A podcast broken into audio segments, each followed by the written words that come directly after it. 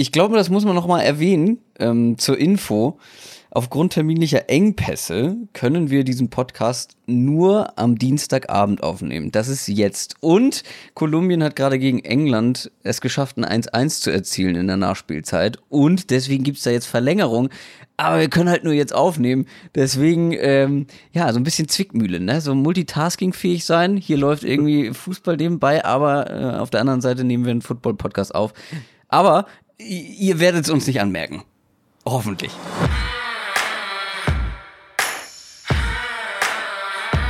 Down, Set, Talk. Der Football-Podcast mit Adrian Franke und Christoph Kröger.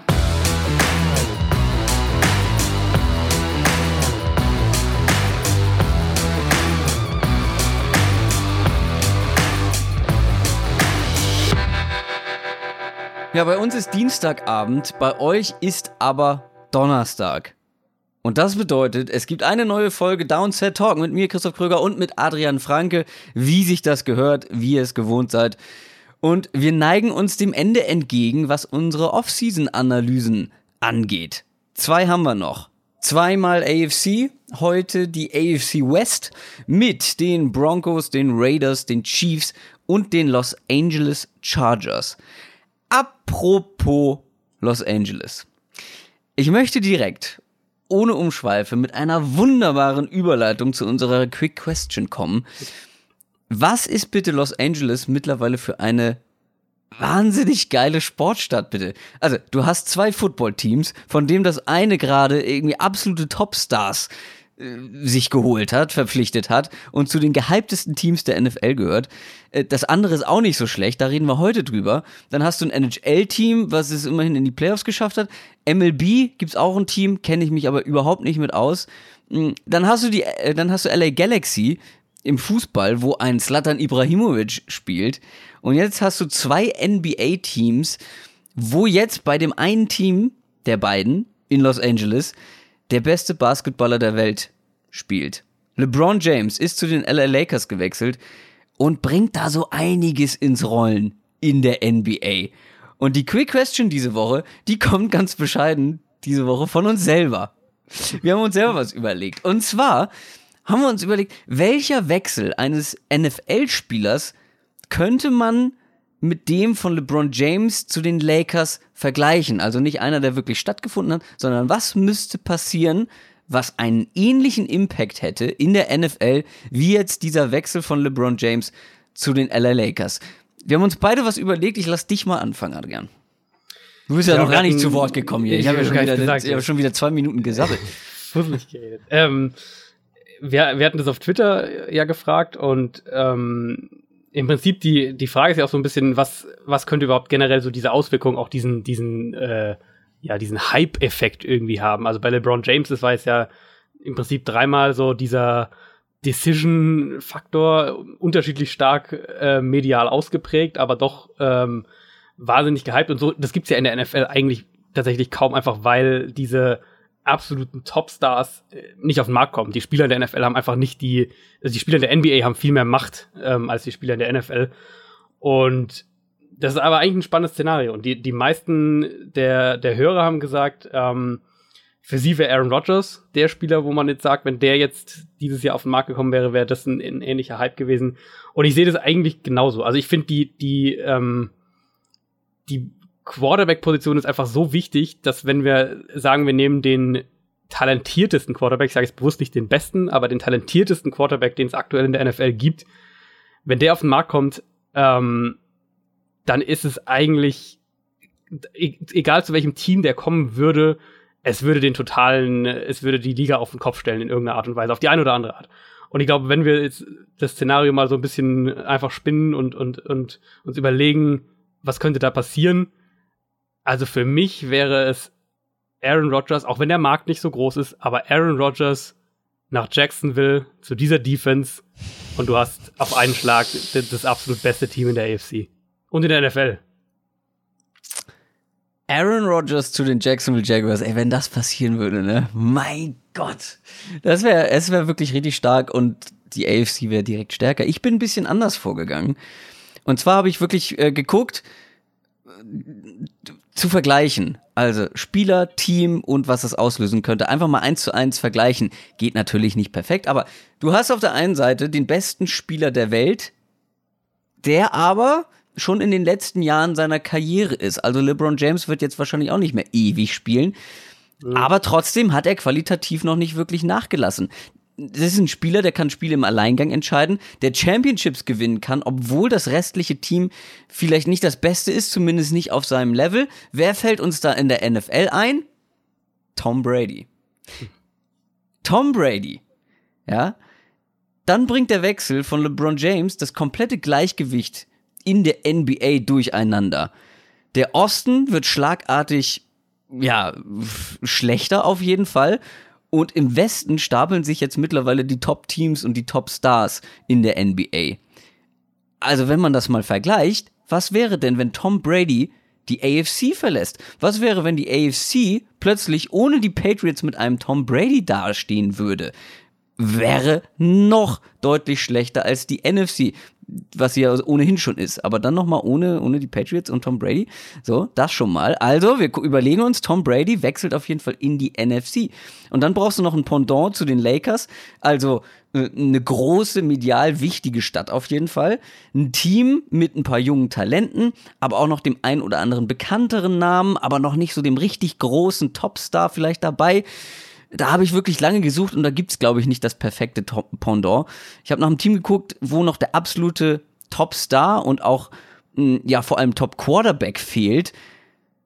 Und trotzdem hm, würde dieser Wechsel dieses Team nicht direkt zu dem besten Team der Liga machen, was die Lakers ja dadurch jetzt auch nicht automatisch sind. Und da sind mir die New York Giants eingefallen. Große mhm. Stadt, wichtige Stadt, medial gesehen, viele ja. Talente dabei. Du hast einen OBJ, den kann man schon als Topstar zählen, klar, äh, ist aber trotzdem noch sehr jung. Ähm, du hast einen Evan Ingram, du hast jetzt einen Saquon Barkley dabei. Aber es fehlt natürlich der Top Quarterback stell dir mal vor, Tom Brady bei den New York Giants. Trotzdem wäre das Team nicht automatisch das mit Abstand Beste der Liga, weil du eben einfach noch eine Defense hast mit Fragezeichen und noch eine wackelige O-Line vielleicht. Also ich finde, das wäre ein schönes Pendant. Tom Brady zu den New York Giants. Ich glaube, das würde auch die NFL komplett durchdrehen lassen. Ja, der Vergleich stimmt auf jeden Fall. Also äh, mit dem, die Analogie so zu, der, zu dem NBA-Wechsel. Ähm, und es stimmt, also die Giants wenn wir das jetzt überlegen würden mit einem mit einem Tom Brady, die Giants wären, denke ich, auf einen Schlag ein Team, was man äh, in den Playoffs, in die Playoffs tippen würde, was man mhm, jetzt mh. vielleicht mit den Lakers auch macht. Ähm, aber ich würde sie auch mit Tom Brady jetzt nicht in die Top Top 3 der NFC, ehrlich gesagt, zählen. Also, genau, und da glaube ich, muss man.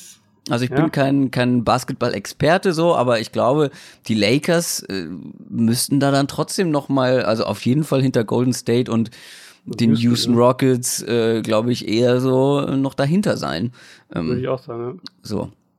Aber schön, war ein schönes Gedankenspiel, ähm, um das mal zu vergleichen. Aber ich denke, beide Wechsel, also Aaron, Ro Aaron Rodgers zu den Jaguars und Tom Brady zu den Giants, hätte einen ähnlichen Impact wie LeBron zu den Lakers. Aber jetzt kommen wir zu den Neuigkeiten in der NFL.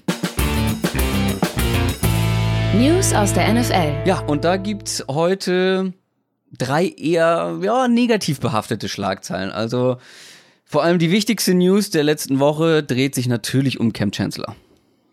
Ganz klar. Also da gibt es, glaube ich, keine zwei Meinungen. Ähm, Cam Chancellor hat quasi seinen Rücktritt verkündet. Er hat noch nicht offiziell die Worte in den Mund genommen, ich beende hiermit meine Karriere, aber die Nachricht, die er über Social Media verbreitet hat, lässt doch sehr stark darauf schließen, dass er von den Ärzten keine Freigabe mehr bekommt mit seiner Verletzung, diese, mit der Nacken, Nacken-Halsverletzung, die er sich zugezogen hat, die ihn, der, der Stinger äh, im Englischen, ähm, die ihn jetzt ja auch schon eine ganze Weile letzte Saison noch außer Gefecht gesetzt hat.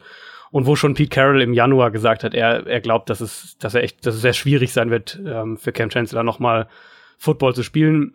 Jetzt sieht so aus, als ist es tatsächlich, als es tatsächlich vorbei ist. Und wir sehen da jetzt wirklich auf der einen Seite so ein bisschen den, den, ähm, das Auseinanderbrechen dieser großen Seahawks-Defense. Also wir haben natürlich Richard Sherman, der nach San Francisco ist. Wir haben Michael Bennett, der zu den Eagles getradet wurde. Cliff Averill, der seine Karriere vermutlich auch beenden muss, auf jeden Fall auch verletzungsbedingt entlassen wurde. Und jetzt Cam Chancellor, der nächste. Also da bricht eine, eine absolut ähm, historische Defense über fünf, sechs Jahre jetzt wirklich doch drastisch auseinander.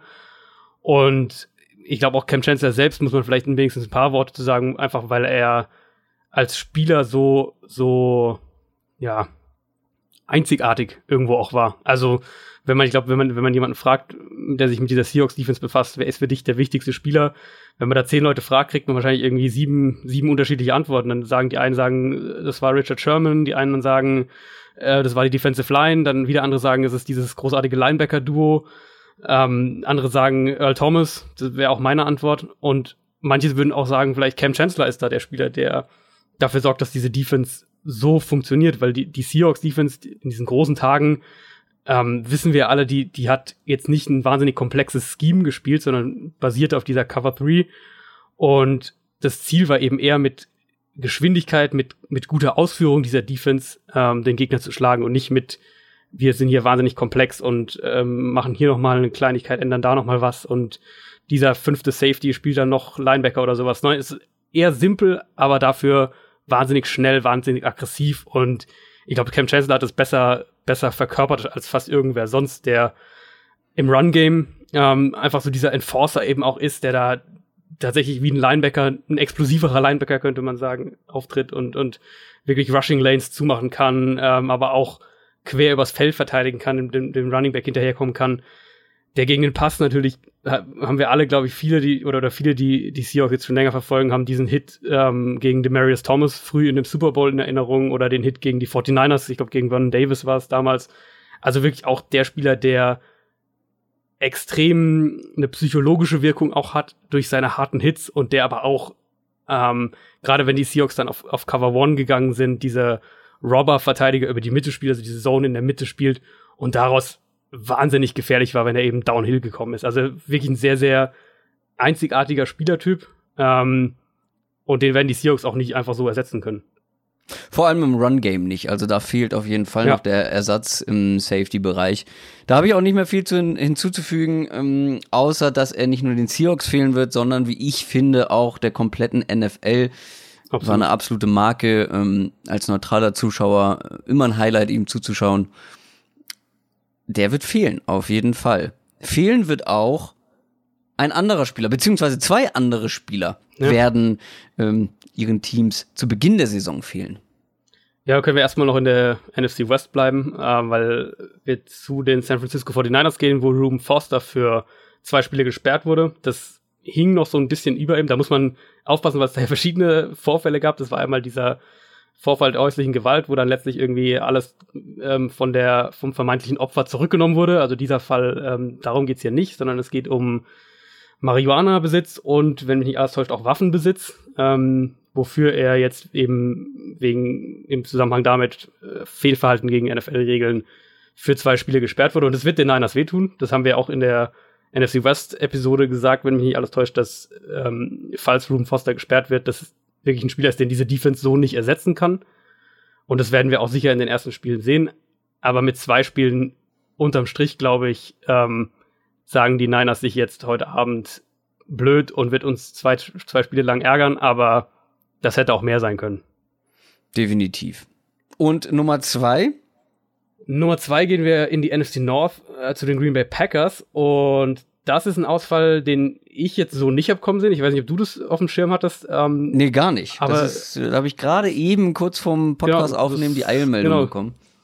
Äh, Aaron Jones, der Running Back von den Packers, wurde auch für zwei Spiele gesperrt wegen der Einnahme verbotener Substanzen. Ähm,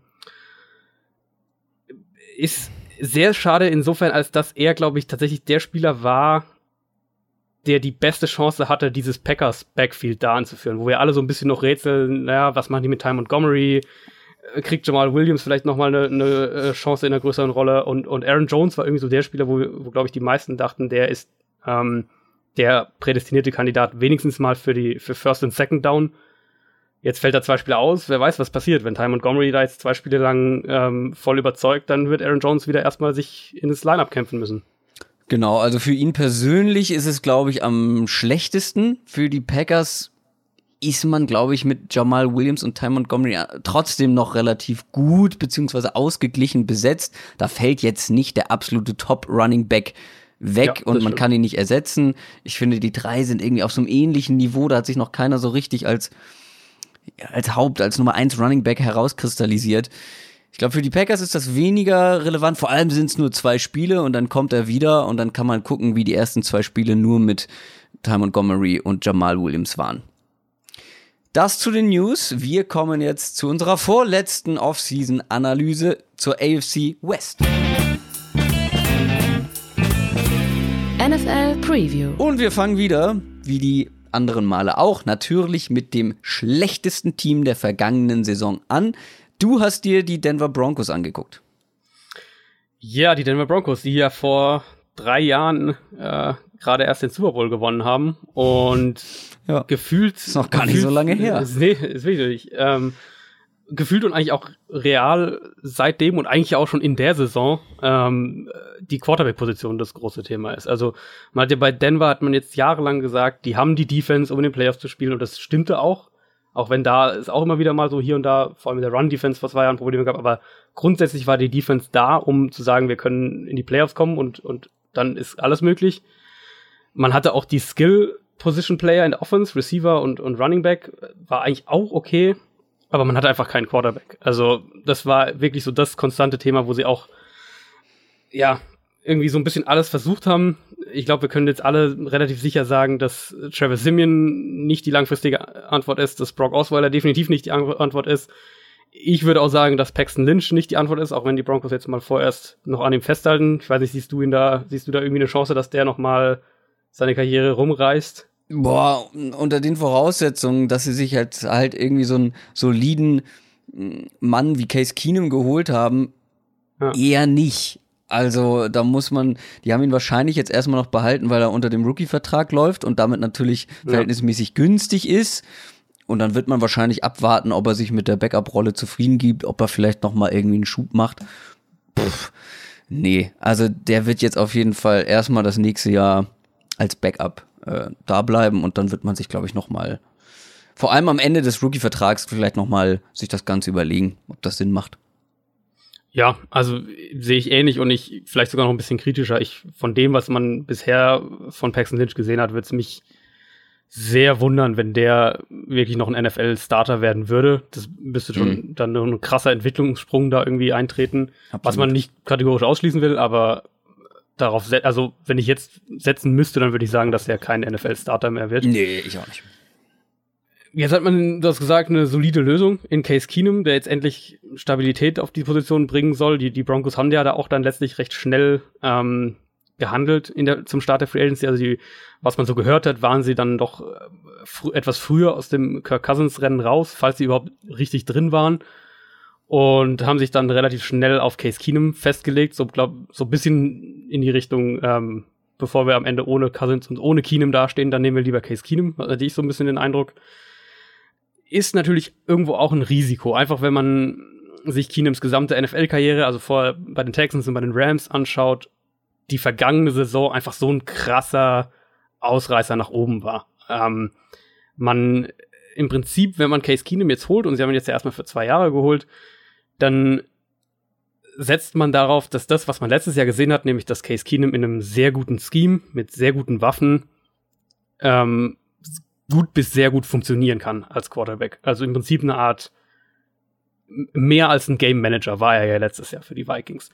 Und wenn man irgendwie was aus der letzten Saison mitnehmen will, dann wäre es für mich nämlich auch genau das. Also für mich hat Case Keenum gezeigt letztes Jahr, dass er in einer, in einer, sehr guten Struktur quasi um ihn herum, wenn da irgendwie so alles passt oder das meiste passt, die O-Line war ja jetzt auch nicht so gut in Minnesota, dass er dann tatsächlich ein solider Starter sein kann.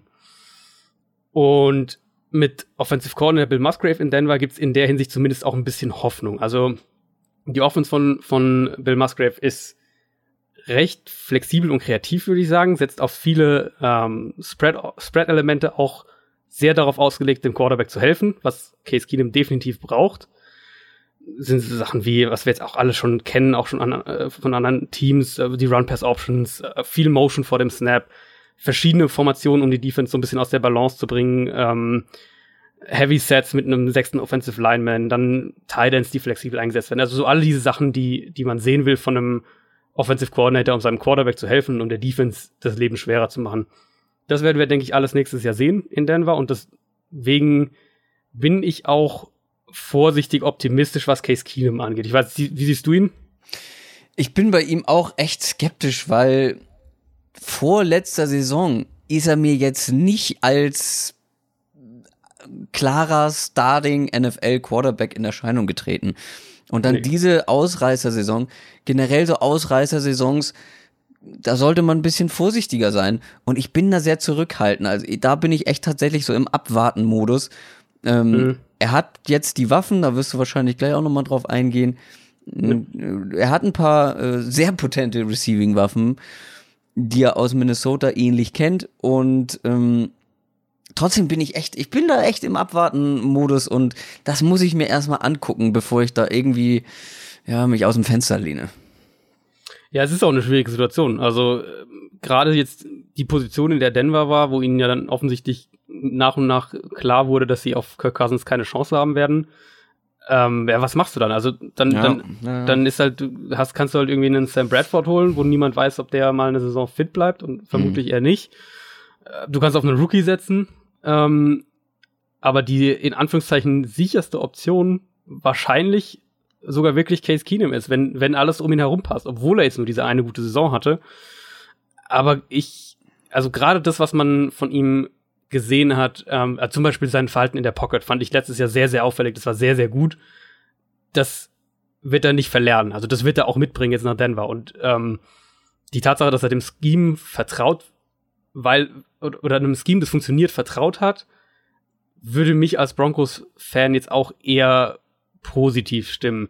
Allerdings muss man natürlich auch sagen, dass die Probleme in Denver, in Denvers Offense, ähm, ja, auch über die Quarterback-Position hinausgehen. Also vor allem die Offensive Line muss man da nennen. Wir haben da echt jetzt schon auch konstant seit einer Weile Probleme, gerade im Run-Blocking, aber auch, auch in, im, im Pass-Blocking. Ähm, Anfang der letzten Saison, da hatte, da sah das ja noch so aus, als könnte das mit, mit Trevor Simeon als Game Manager so einigermaßen funktionieren. Da hatten die auch ein paar gute Spiele.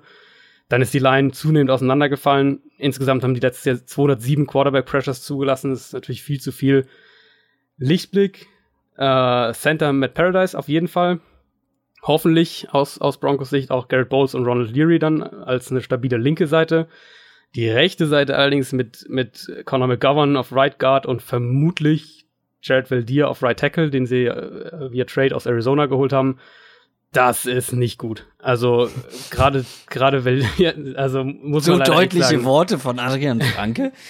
Ja, also ich habe sehr ich habe ich habe ja Jared Valdir letztes Jahr als auch auch aus Fansicht äh, sehr häufig dann auf der rechten Seite gesehen und das war wirklich gut. Der, der ist eigentlich ein oder war ein sehr solider Left Tackle, aber dieser Positionswechsel nach rechts, das hat er überhaupt nicht hinbekommen. Ähm, und wenn da jetzt nicht über die Offseason wirklich enormer Sprung nach vorne passiert, dann, mhm. dann wird das auch in, in Denver wieder Probleme geben. Und die, man muss da auch ein bisschen, glaube ich, weggehen von dem Denken, der Left Tackle ist wichtiger als der Right Tackle. Die sind beide sehr, sehr wichtig. Die allermeisten Elite Pass Rusher kommen über die rechte Seite der Offense.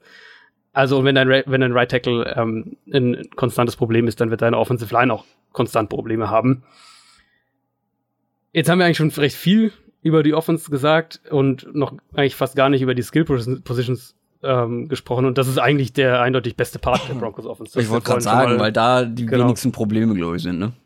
Genau, du, du, hast, du hast, hast ja vorhin auch schon angedeutet. Ähm, erstmal Emmanuel Sanders und Demarius Thomas, was definitiv ein, ein Top 10 Wide Receiver Duo in der NFL ist, würde ich jetzt mal sagen. Dazu in der zweiten Runde vom, vom Draft noch Cortland Sutton gedraftet, der sehr ein ähnlicher Receiver-Typ wie Thomas ist. Also hat man im Prinzip auch schon den, den Nachfolger vielleicht in der Hinterhand. Man kann mit den beiden in der Red Zone sicher einige kreative Sachen machen, weil sie sehr, sehr groß, sehr physische Receiver sind. Dazu noch in der vierten Runde Deshaun Hamilton, der, denke ich, früh schon im Slot auch, auch Snaps sehen könnte. Also da ist man sehr, sehr gut aufgestellt. Auf Running Back haben sie, äh, haben die Broncos sich ja von äh, CJ Anderson getrennt und ersetzen den durch Royce Freeman im Draft. Ist jetzt für mich persönlich kein sonderlich großes Up- oder Downgrade Hast du, hast du Royce Freeman da deutlich vor Anderson? Nein.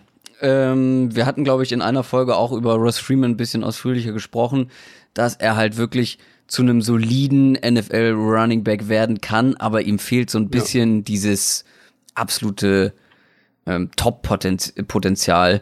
Äh, ja. Ist eher so einer der unaufregenden Running Backs im Draft gewesen könnte Genau. aber echt ein solider, vor allem First and Second Down Back werden. Mm, Ist für Fantasy ganz interessant, aber das hatte ich da, glaube ich, auch schon erzählt, weil er vermutlich sich schnell durchsetzen wird und äh, viel Volume kriegen könnte, viele Carries kriegen könnte.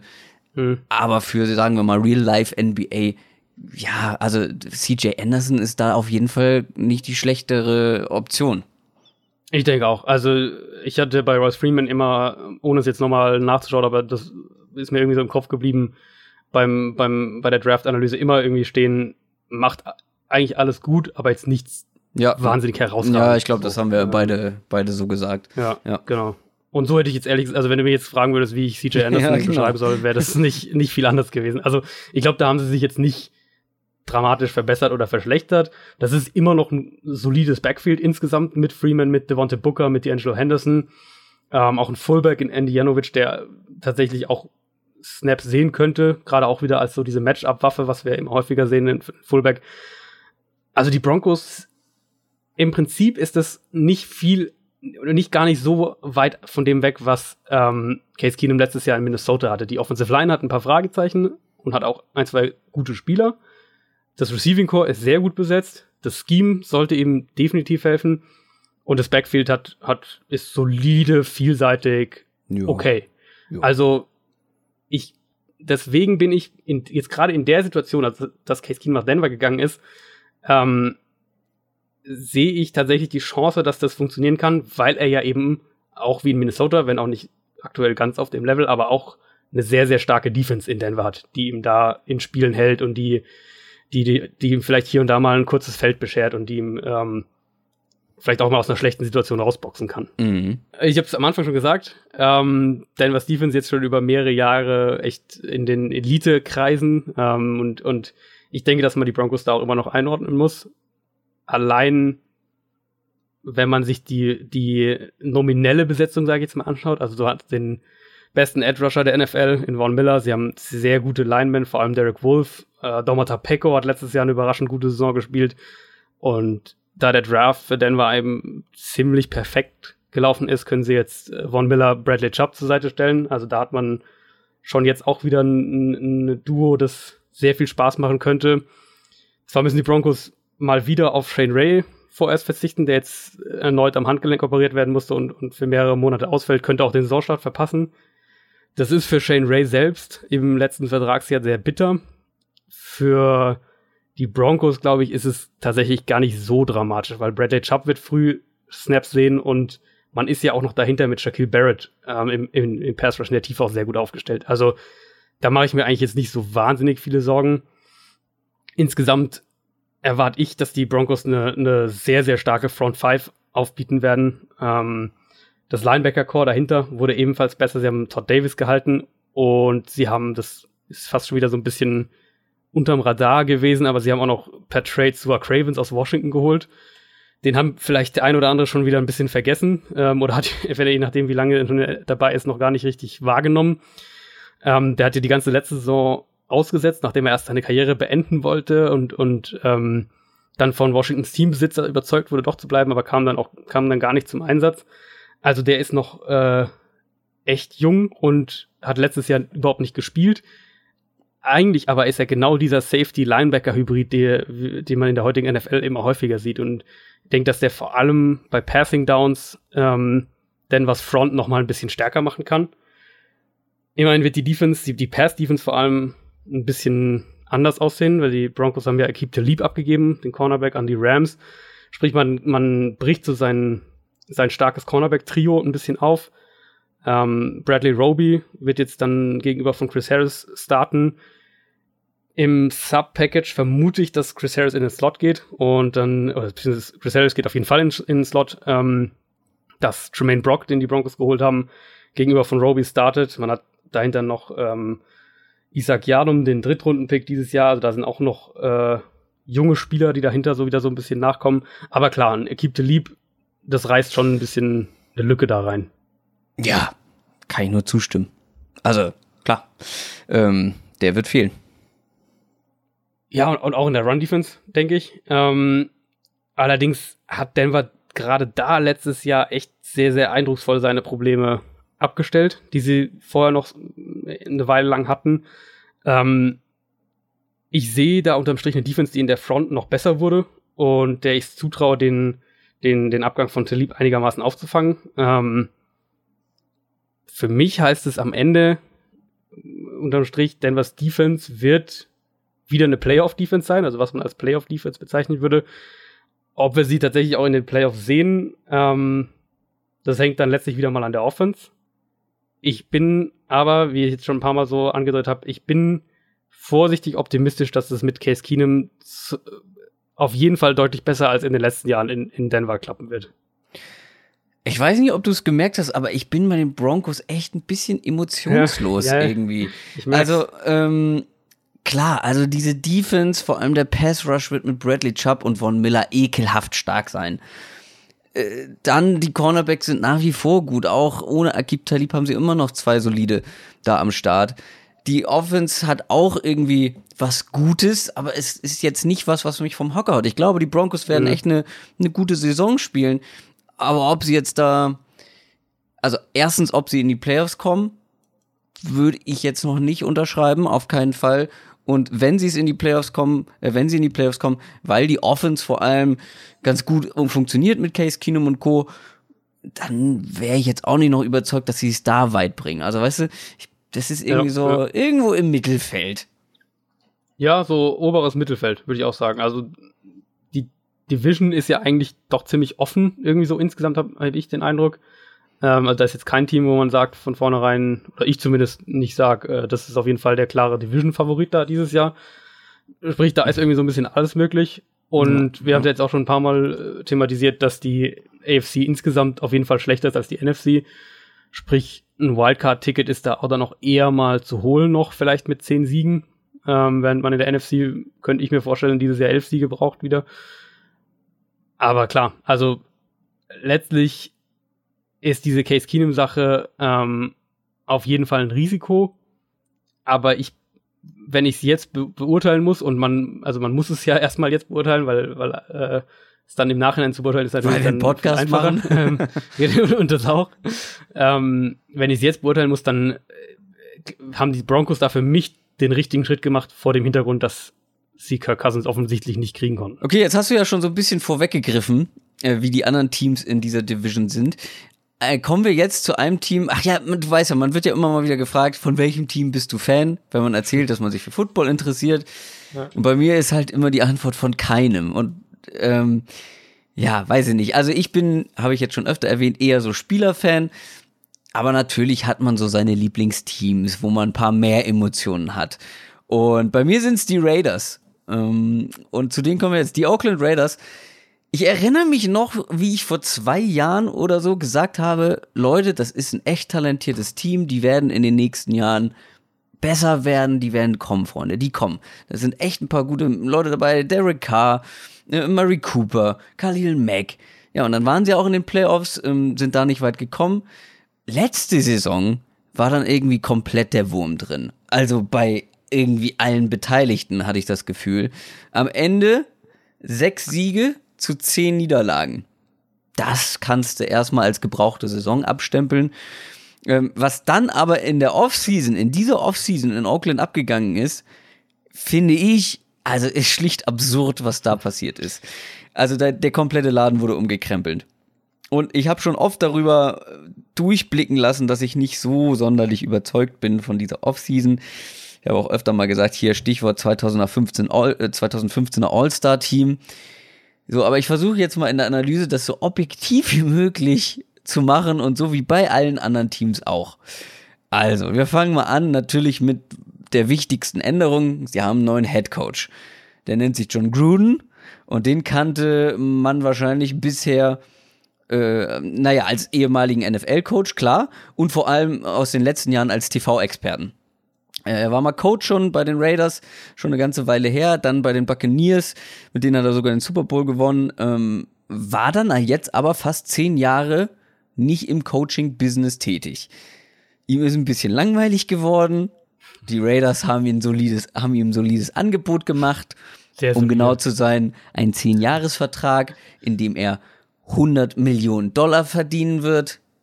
Ähm, Ich glaube, dass diese Summe absurd hoch ist, müssen wir nicht nochmal unterstreichen. Vor allem für einen Coach, der fast zehn Jahre nicht als Coach tätig war. Da stellt sich natürlich direkt die Frage, kann das überhaupt gut gehen? Also in diesen zehn Jahren oder generell in zehn Jahren verändert sich wahnsinnig viel. Ähm, und ich meine, man hat in den letzten Jahren gesehen, wie krachend Oldschool-Coaches in der heutigen NFL teilweise äh, scheitern, ja, und vor allem im Vergleich zu den jungen, eher innovativeren Leuten, die da am Seitenrand stehen. Also, das ist auf jeden Fall kein Argument dafür, dass es zwingend gut gehen wird. Eher im Gegenteil. Und er hat auch direkt verkündet, dass er Football wieder wie 1998 spielen lassen will. Er ist jetzt noch nicht ins Detail gegangen, was das heißen mag, aber es lässt ja eher an Oldschool Football erinnern. Und auch so Videoanalysen zum Beispiel, das sind nicht so seins. Also wenn ich ja, sowas schon höre, solche ja, Aussagen, ja.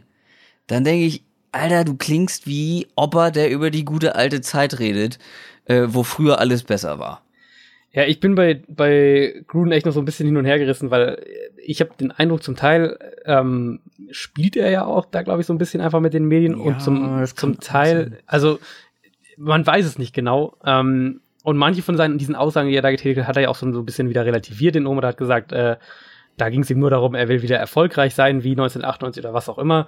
Aber es stimmt schon so, der Vibe, den da irgendwie so mitschwingt und, und was man da so mitkriegt und auch die Spieler, die der geholt hat, auf die du ja dann gleich noch kommst, ähm, die lassen einen schon so ein bisschen denken, ähm, boah, das, das, das sieht irgendwie, irgendwie passt das alles nicht so wahnsinnig zusammen. Und klar, er war zehn Jahre draußen oder neun Jahre draußen, ähm, aber die, die spannende Frage wird eben sein, ich meine, er hat ja diese Rolle eben als, als ESPN Monday Night Kommentator, Experte da jetzt echt sehr lange auch gehabt und das bedeutet ja eben auch, er hat sich da auf die ganzen Teams vorbereitet, er hat sich mit den Coaches getroffen, unterhalten. Er hat da seine eigenen, äh, seine eigenen Coaching-Camps da äh, gemacht. Ähm, also er war ja die ganze Zeit irgendwie mit so einer, von, aus so einer Vogelperspektive quasi doch irgendwie drin im Spiel. Ja. Und da bin ich mal gespannt, ob ihm das irgendwie, ob das ihm geholfen hat oder ob das letztlich irgendwie gar nicht so, und wenn er jetzt, wenn er, wenn er selber coacht, dann, dann setzt er auf die Sachen, die er halt als Coach kennt.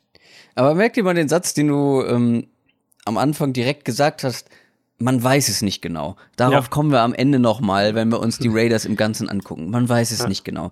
Und ich entschuldige mich schon jetzt, ich habe ein paar mehr Notizen diesmal gemacht als normal, aber das liegt halt vor allem daran, dass so unglaublich viel bei den Raiders diese Offseason passiert ist. Aber John Gruden ist natürlich da der wichtigste Part und das erste große Fragezeichen.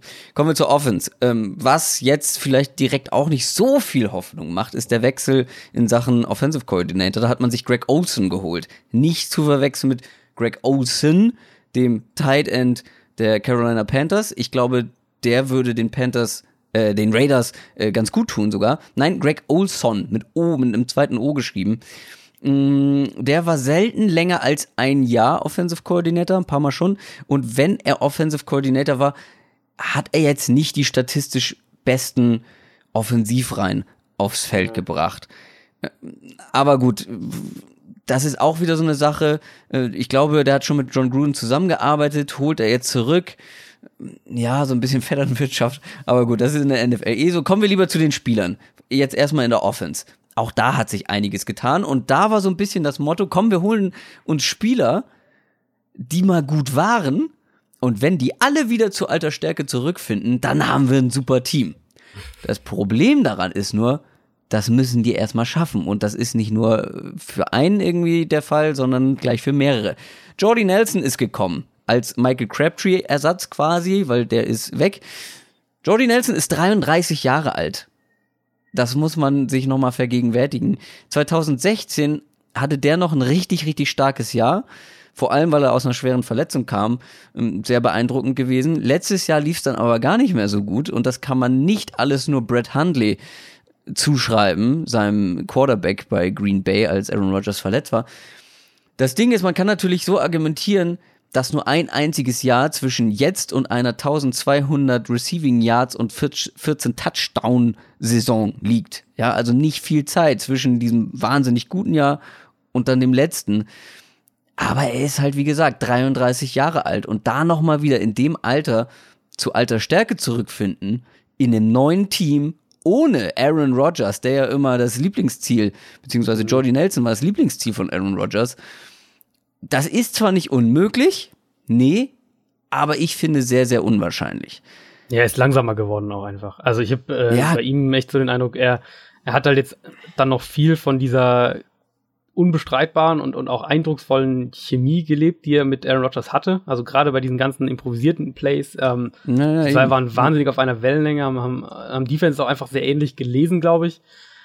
Wenn der jetzt aber in eine andere Offense, gut, die Grundprinzipien ist es auch in der West Coast Offense basiert, was John Gruden macht. Ähm, das wird jetzt nicht für ihn eine völlig andere Welt sein, aber ein komplett anderer Quarterback, ähm, eine andere Rolle, ein anderes Standing im Team, da ähm, weiß ich, also rein, wenn wir jetzt mal nur das Sportliche betrachten, dann weiß ich nicht so genau, inwieweit äh, Jordan Nelson den, den Raiders wirklich weiter. Vielleicht irgendwie schieben sie ihn in den Slot und lassen ihn da spielen mit seiner Erfahrung, aber der, ich glaube ehrlicherweise nicht, dass er nochmal an diese dieses äh, Outside Receiver Level rankommt, nee. dass er und wenn es nur vor zwei Jahren war, mal hatte.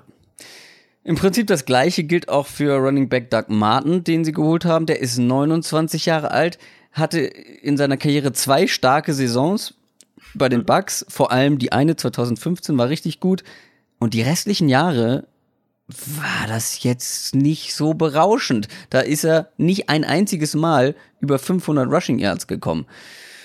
Im Backfield hat er, da haben die Raiders aber noch einen anderen, etwas älteren Spieler, der mal gut war den haben sie nicht extra geholt, der war schon da. Marshawn Lynch, ich meine, wir erinnern uns alle an die wahnsinnig starken Seahawks-Jahre. Jahre, ähm, dann ist er letztes Jahr nach seinem Karriereende nochmal wieder zurückgekommen. Ich war auch letztes Jahr schon von vornherein skeptisch.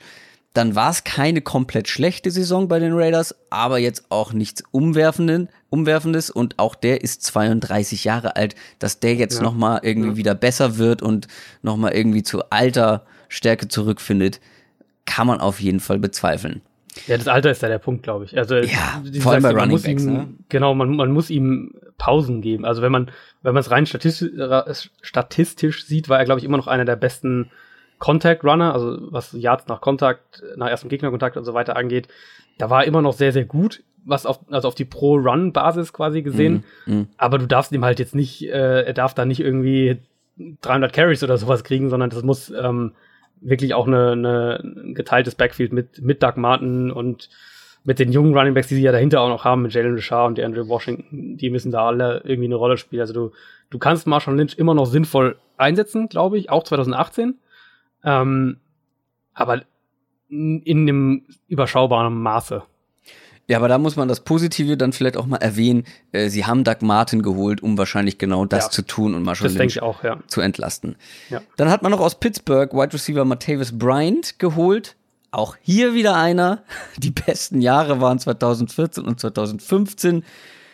Ähm, und es steht noch zur Debatte, dass er vielleicht mal wieder suspendiert werden mhm, könnte, habe ich gelesen. Also auch das ist, ist noch irgendwie offen wieder mal irgendwie verbotene Substanzen. Ja, weiß. genau. Ähm, ich meine, also Martavis Bryant, da muss man jetzt ja sagen, im Gegensatz zu Jordan Nelson, dass das, äh, also A, das, das Talent ist unbestreitbar und B, der ist äh, doch um einiges jünger. Ich glaube, 26 ist er, wenn ich es richtig äh, im Kopf habe. Oder auf jeden Fall noch Mitte 20. Der ist vom Alter her, hat er sicher noch sieben Jahre, äh, sechs Jahre NFL Top-Karriere quasi vor sich, wenn er denn spielen darf. Sehe ich genauso. Wo ich aber auch noch große Hoffnung eigentlich habe, warum auch immer, ist Mary Cooper. Auch für ihn war es ein durch, durchwachsenes Jahr, vorsichtig ausgedrückt.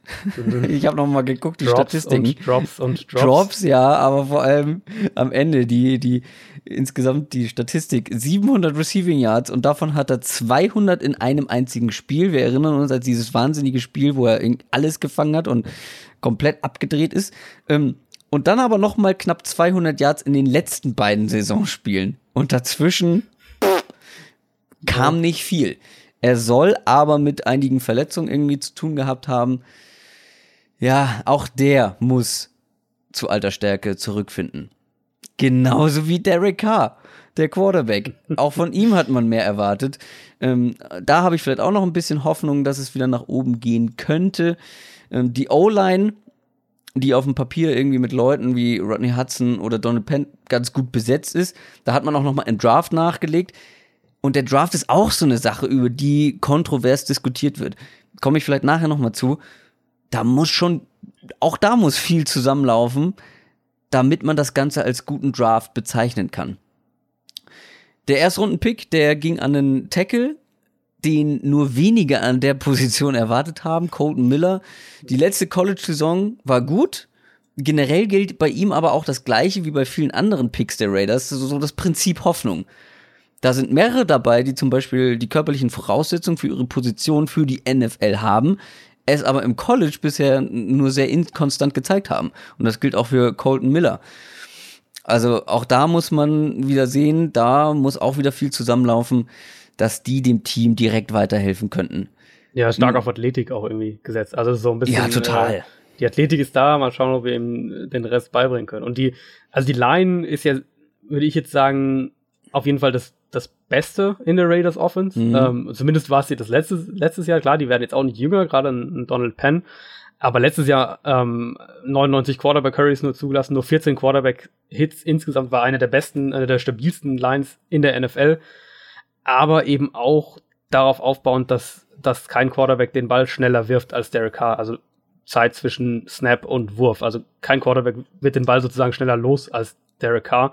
Und das ist irgendwie auch so ein bisschen das Phänomen, wo ich gespannt bin, wie John Gruden damit umgeht. Also Derek Carr, wenn im Prinzip der erste oder allerspätestens der zweite Read sitzt und ähm, er den Ball schnell loswerden kann, dann ist er ein, ein sehr, sehr guter NFL-Starting Quarterback. Das Problem ist eben, wenn er Pressure kriegt oder wenn er in der Red Zone ist und das Feld kleiner wird, dann hat er auf einmal riesige Probleme und das zieht sich jetzt fast durch seine ganze Karriere in der NFL.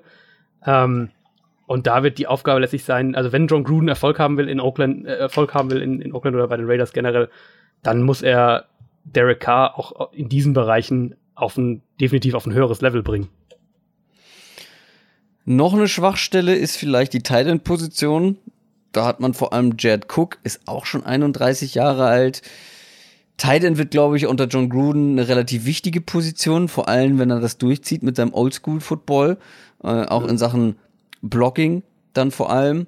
Mm, also ich bleib dabei, alles, was irgendwie vor zwei Jahren noch so eine junge, vielversprechende Offense war bei den Raiders, ist jetzt irgendwie eine Altherrentruppe geworden wo viele, ich habe es mehrfach erwähnt, aber man kann es nicht oft genug sagen, da muss, da müssen so viele Leute irgendwie zu alter Stärke zurückfinden und an alte Tage irgendwie anknüpfen.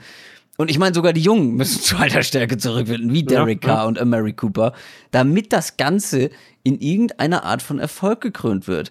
Und zu alter Stärke zurückfinden, da kann man ja John Gruden und vielleicht einen Greg Olson auch noch mit reinziehen. Auch die müssen irgendwie die richtigen Schlüsse ziehen und ja, viel richtig machen, damit das Ganze läuft. Ja. Also, wenn, jetzt mal ganz hypothetisch, wenn die alle noch mal an ihr höchstes Leistungsniveau kommen, Lynch, Cooper, Carr äh, oder Nelson 2016, Matthäus Bryant, ja, dann reden wir natürlich von einem Bombenteam. Aber es, die Wahrscheinlichkeit, dass das alle schaffen, ist, geht gleich null aus meiner Sicht. Aber ich glaube, das nur zur Offense kommen wir zur Defense. Auch in der Defense hat sich einiges getan. Also wirklich sehr viel. Viele neue Leute, äh, einige weg. Auch da wurde ganz viel umgekrempelt. Sean Smith ist weg, David Amerson ist weg, TJ Carey ist weg. Interessant ist die Neuverpflichtung von Cornerback Roshan Melvin, finde ich. Ist ein relativ verletzungsanfälliger Typ. Wurde auch viel rumgereicht in seiner bisherigen Karriere hat dann aber bei der, in der letzten Saison bei den Colts eigentlich ganz gut gespielt, wenn er fit war. Äh, dann noch ein paar neue gab's für die Secondary, äh, die ja wirklich sehr harmlos waren. Ne? Also viele ja. Passing Yards zugelassen und vor allem fünf Interceptions über die ganze Saison gefangen. Also das ist gar nichts, wenn wir überlegen, wie wichtig Turnover sind in der NFL und dann hast du fünf Interceptions in einer Saison. Das ist sehr mau. Äh, da gab es Leute wie Leon Hall, Cherise Wright oder Marcus Gilchrist, die da gekommen sind. Wichtigste Off-Season-Veränderung ist aber wahrscheinlich der Erstrunden-Pick vom letzten Draft, also vom letzten Jahr, nämlich ein Cornerback, Garion Conley. Ähm, der war verletzt, soweit ich mich richtig erinnere. Äh, der wird jetzt mehr zum Einsatz kommen. Hatte als Rookie letztes Jahr nur zwei Einsätze, aber John Gruden scheint sehr von ihm überzeugt zu sein, hat in einem Interview gesagt, man is he a good player. Gut, das zählt natürlich wieder auch zu dem Offseason, zu dieser Offseason-Phase, wo viele hochgeredet werden. Und John Gruden mag jeden Spieler, muss man natürlich auch dazu sagen. Ja, das stimmt. Und er äußert sich natürlich dann zu denen auch so offensiv und impulsiv in den Interviews. Aber trotzdem wird der natürlich eine größere Rolle bekommen, ähm, ja. wenn er fit ist in der Defense. Ja, und auch in der Defense gab es im Draft einige Picks, wo man sagt, ja, Potenzial ist da mhm. muss dann aber auch abgerufen werden und vor allem konstant. Trotzdem möchte ich noch mal auf einen äh, Draft-Pick zu sprechen kommen, über den haben wir schon mal gesprochen, aber der könnte wirklich der Stil des Drafts sein. Äh, Defensive Tackle Maurice Hurst, lange Zeit galt er als First-Round-Pick oder als sicherer First-Round-Pick. Dann wurden Herzprobleme bei ihm festgestellt. Dann haben die Ärzte gesagt, er kann doch spielen, äh, aber manche dann auch irgendwie haben daran gezweifelt. Die Raiders haben dann schl äh, schlussendlich in der fünften Runde zugeschlagen und ihn gepickt. Und ich bin ganz ehrlich, ich finde den Pick großartig. Also im Vergleich zum restlichen Draft vor allem. Das ist ein Spieler, der als bester Defensive Tackle der Draftklasse galt und zum Beispiel auch von Pro Football Focus das höchste Rating für alle College Defensive Tackles aller Zeiten bekommen hat.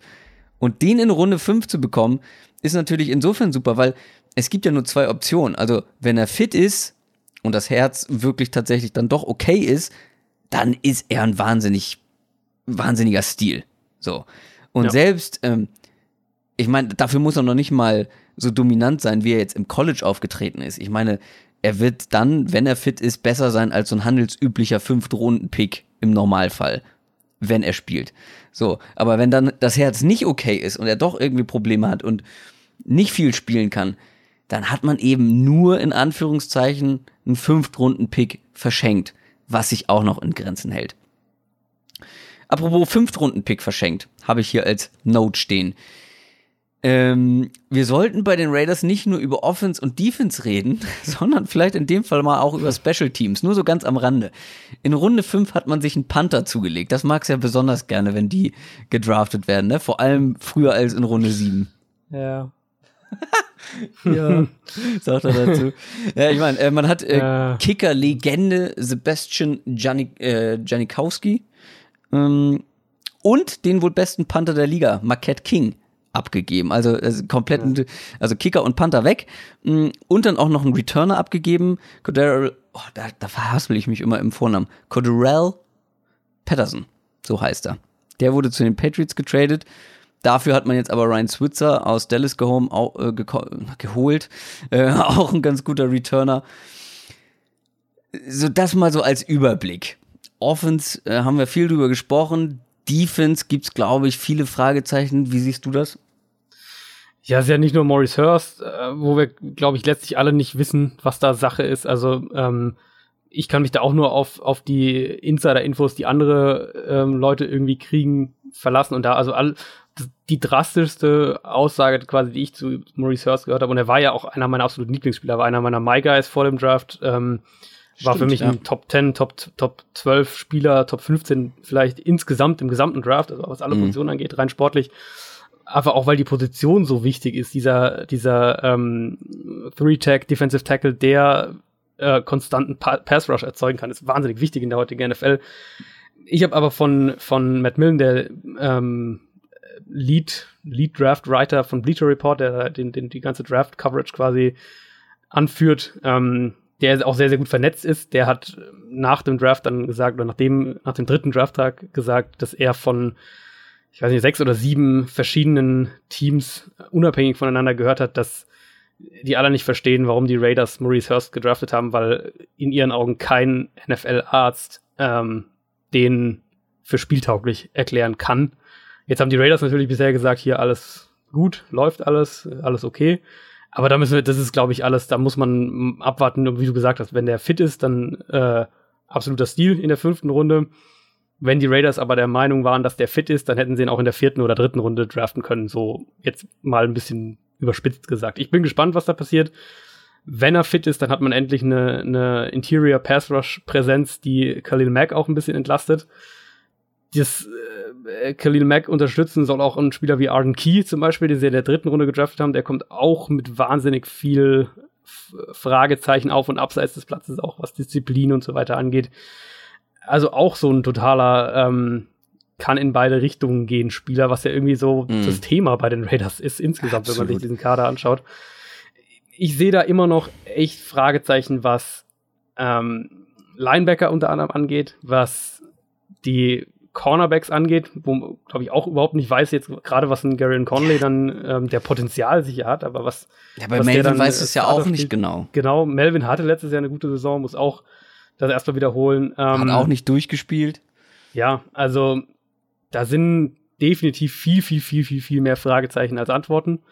Und für mich sind, so wie ich die Raiders jetzt sehe, ähm, würde ich ehrlich gesagt fast sagen, dass sie für mich das schwächste Team in der Division sind, so wie ich sie im Moment einschätze. Aber es kann natürlich auch, wie wir jetzt mehrfach gesagt haben, krass in, in die andere Richtung gehen. Würde ich dir nicht mal widersprechen, aber ich sehe es ein bisschen anders. Und zwar ganz im Ernst, ich habe keine Ahnung, was man da nächstes Jahr sehen wird und welche Qualität das haben wird. Mhm. Die Raiders sind für mich das größte Fragezeichen der kompletten NFL. Ja, ich finde, die kann man nicht vorhersagen offensiv wie defensiv. Vor allem defensiv, wenn du das mal anguckst, da gibt's Khalil Mack und dann ganz viel, ja, mhm. wie du gesagt hast, wo man nicht weiß, was man bekommt. Ich glaube, es ist nicht unmöglich, dass die Raiders eine gute Saison haben werden. Ich per persönlich bin wie du nur sehr, sehr skeptisch, dass das der Fall sein wird. Ganz einfach, ja. weil man da Leute geholt hat, die nicht mehr, erstens nicht mehr die Jüngsten sind und nicht wirklich gezeigt haben, dass sie noch zur oberen NFL-Riege gehören so in der jüng jüngeren Vergangenheit. Plus auch die Jüngeren haben wieder was gut zu machen, beziehungsweise zu beweisen. Plus die Draft-Picks sind fast alles irgendwie komplette Mysterien, viele Fragezeichen, Fragezeichen, viele Leute mit Potenzial, aber die noch nichts gezeigt haben. Plus das gleiche gilt für die Coaches. Also meiner Meinung nach kannst du die Raiders nicht richtig einschätzen vor dem Start der Saison und äh, außer Skepsis bleibt dann da letztendlich nicht viel. Ja, sehe ich im Prinzip ähnlich. Also, weil du jetzt Coaches gesagt hast, vielleicht ähm, um noch, um das irgendwie auf einer positiven Note enden zu lassen, dass ich, äh, da wollen ja nicht alle Raiders-Fans graulen, ähm, dass, dass Gruden Paul Gunter aus Cincinnati geholt hat als sein Defensive Coordinator, das ist, glaube ich, ein guter Move. Ich denke, dass der die, dass der der Defense helfen wird. Da spielen ja auch ähm, unter anderem Reggie Nelson zum Beispiel, der, den er in Cincinnati schon hatte. Ähm, und das ist ein sehr, sehr erfahrener Defensive Corner, der, glaube ich, so ein bisschen diese, diese Defense-Prinzipien aus Cincinnati mit ein bisschen mehr Aggressivität, mehr Blitzing kombinieren wird, ist so das, was man ein bisschen hört. Ähm, und das, da sollte zumindest mal sowas wie der Pass Rush, wo die Raiders ja mit Khalil Mack, mit Bruce Irvin jetzt Aaron Keefe, falls der was abrufen kann, ähm, Eddie Vanderlos hat letztes Jahr auch ein paar gute Ansätze gezeigt und eben falls Maurice Hurst tatsächlich fit bleiben sollte oder, oder fit oder spielen darf, sagen wir es mal so, dann haben die Raiders das Personal, um einen echt guten Pass Rush eigentlich auf die Beine zu stellen. Und dann, dafür ist, glaube ich, dann Paul Gunter auch ein guter Defensive Coordinator. Ich sehe aber eben, wie gesagt, viel mehr Fragezeichen bei den Raiders als Antwort und ich denke, das geht eigentlich fast jedem so. Aber gut, dass du noch mal ein paar positive Dinge herausgehoben hast. Ähm, ich würde vorschlagen, wir kommen zum letztjährigen Zweitplatzierten in der Division und wie ich finde ein sehr spannendes Team. Ähm, wir haben schon über Los Angeles gesprochen, jetzt kommen wir zu dem zweiten Los Angeles Team, nämlich den Chargers. Ja, mega spannendes Team. Also für mich äh, fast das spannendste Team im Sinne von, wenn wir jetzt positiver denken, ähm, in der Division. Also die Raiders sind so das größte Fragezeichen. Die, die Chargers sind das Team, wo ich sagen würde, den, den traue ich nächstes Jahr aus der Division am meisten zu, wenn alles für jedes Team ideal läuft, sozusagen. Letztes Jahr ähm, hatten sie ja diesen, diesen Saisonstart mit vier Niederlagen und haben da auch kaum Punkte auf, aufs Scoreboard gebracht, haben, haben mehrere Spiele knapp verloren. Danach dann so dieser, diese krasse Explosion. Ähm, unterm Strich standen sie sich aber einfach zu häufig selbst im Weg und haben deswegen die Postseason verpasst, weil die Leistungen, die sie eigentlich gezeigt haben, die waren so dass das Team in die, in die Playoffs hätte kommen müssen. Ich war sehr optimistisch, dass sie das dieses Jahr hinkriegen. Und dann ging es ja gleich schon wieder los mit dem Kreuzbandriss von Hunter Henry. Ähm, das ist einfach mega bitter. Also der war letzte Saison schon der, der deutlich bessere Spieler als Antonio Gates, der ja auch aktuell kein Chargers-Spieler ist, sondern auf dem Markt, weil sein Vertrag ausgelaufen ist. Jetzt sollte Hunter Henry diese Rolle eigentlich komplett übernehmen und wird jetzt die komplette Saison verpassen. Ist durchaus denkbar, dass die jetzt Gates nochmal für ein Jahr zurückholen, was denen in der Red Zone auch sicher helfen wird und, und über die Antonio Gates, Philip Rivers Chemie müssen wir gar nicht groß reden. Ähm, aber diese so wichtige Rolle von dem, von diesem Move-Tight End eben auch auf dem ganzen Feld und, und diese Athletik, die jetzt ein Hunter Henry mitbringt, das kann Gates nicht mehr spielen. Also da geht den Chargers auf jeden Fall schon jetzt im, im äh, Sommer quasi für den Herbst ein, ein echt wichtiges Element der Offense verloren. Also ich könnte mir vorstellen, dass die, die Rolle dieses physischen Receivers ein Mike Williams zum Beispiel übernehmen kann, der ja letzte Saison verletzungsbedingt nicht so viel gespielt hat, aber eigentlich vom, vom Körperbau her definitiv so dieser physische Ex-Receiver auch sein kann oder ist. Ansonsten hat man eben mit, mit Keenan Allen, den jeder kennt, einen der besten Route Runner der gesamten NFL, ähm, unfassbar gefährlich, auch nach dem Catch. Ach, einer meiner absoluten Lieblingsspieler. Ja, möchte ich nochmal einstreuen. Ist auch wirklich, ist absolut ein toller Spieler. Ich mag ihn auch wirklich sehr. Und man hat eben in Philip Rivers, zumindest in meinen Augen, kannst gerne widersprechen, mindestens einen Top 12 Quarterback. Ich würde ihn eher noch höher einstufen. Da widerspreche ich dir auf keinen Fall. Philip Rivers ist für mich irgendwie ein Phänomen. Also er wirkt manchmal so wie ein alter Mann auf dem Spielfeld. Ja, das stimmt. Ähm, er wirft auch so, hat so eine Er wirft irgendwie so, er bewegt sich auch so, habe ich das Gefühl. Ja, Aber er ist irgendwie unglaublich konstant und unglaublich präzise. Also äh, beeindruckender Typ. Ist ja jetzt auch nicht mehr der Jüngste. Nee, nee, das ist jetzt, das ist jetzt dieser, dieser Ben Roethlisberger, Eli Manning. Ja, genau, Draft, stimmt, jetzt, stimmt, stimmt. Jetzt alle so ein bisschen auf 36 auf zu gehen. Wird 37 im Dezember. Ja. Ja, hm. also definitiv nicht mehr der Jüngste, aber der war letztes Jahr immer noch sehr, sehr ja, gut. Ja, ähm, absolut. Und die Chargers haben mit, also eben Keenan Allen haben wir jetzt gesagt, Mike, Will, Mike Williams, sie haben dazu Tyrell Williams und natürlich Travis Benjamin als, als äh, Downfield-Waffen. Ja. Ähm, die spielen mit wahnsinnig viel Pre-Snap Motion und, und, und verschiedenen äh, Paketen da in, in ihrer Offense, wo, wo mehrere Running Backs oder mehrere Tight Ends oder beides irgendwie auf dem Feld ist also alles Dinge, die eben auch einem erfahrenen Quarterback wahnsinnig viele Vorteile geben. Und die nutzt Rivers großartig aus. Er ist da wirklich sehr, sehr gut auch pre-snap. Das, da gibt's, äh, da gibt's, jedes Jahr sieht man da tolle Plays, wo man genau erkennt, Rivers hier, jetzt hat er was entdeckt und dann schiebt er nochmal den einen Spieler ein bisschen rüber und dann ist der komplett frei und ähm, da ist er wirklich sehr, sehr gut. Die Line letztes Jahr in Pass Protection eigentlich auch schon okay. Mhm bekommt jetzt Forrest Lamp zurück, der seine komplette Rookie-Saison verletzt verpasst hat. Im Prinzip ein Starter, der, der neu dazukommt. Dazu haben sie Mike Pouncey aus Miami geholt. Er, wenn der fit ist, definitiv auch ein Center-Upgrade, der die Line auch noch mal besser machen sollte. Für mich ist, und da will ich auch auf jeden Fall deine Meinung mal hören, das Run-Game ein großes Fragezeichen, ehrlich gesagt. Trotz, trotz, ähm, trotz Melvin Gordon. Ja, für mich, also muss ich ehrlich sagen, letztes Jahr 3,8 Yards pro Run, einer der siebtschlechteste Wert der gesamten NFL. Ich habe so ein bisschen den Eindruck gehabt, dass sie Chargers es teilweise auch erzwingen wollten im Run-Game. Ähm, es aber nicht geschafft haben, Melvin Gordon so gemäß seiner Stärken besser einzusetzen. So schätze ich so ein bisschen ein.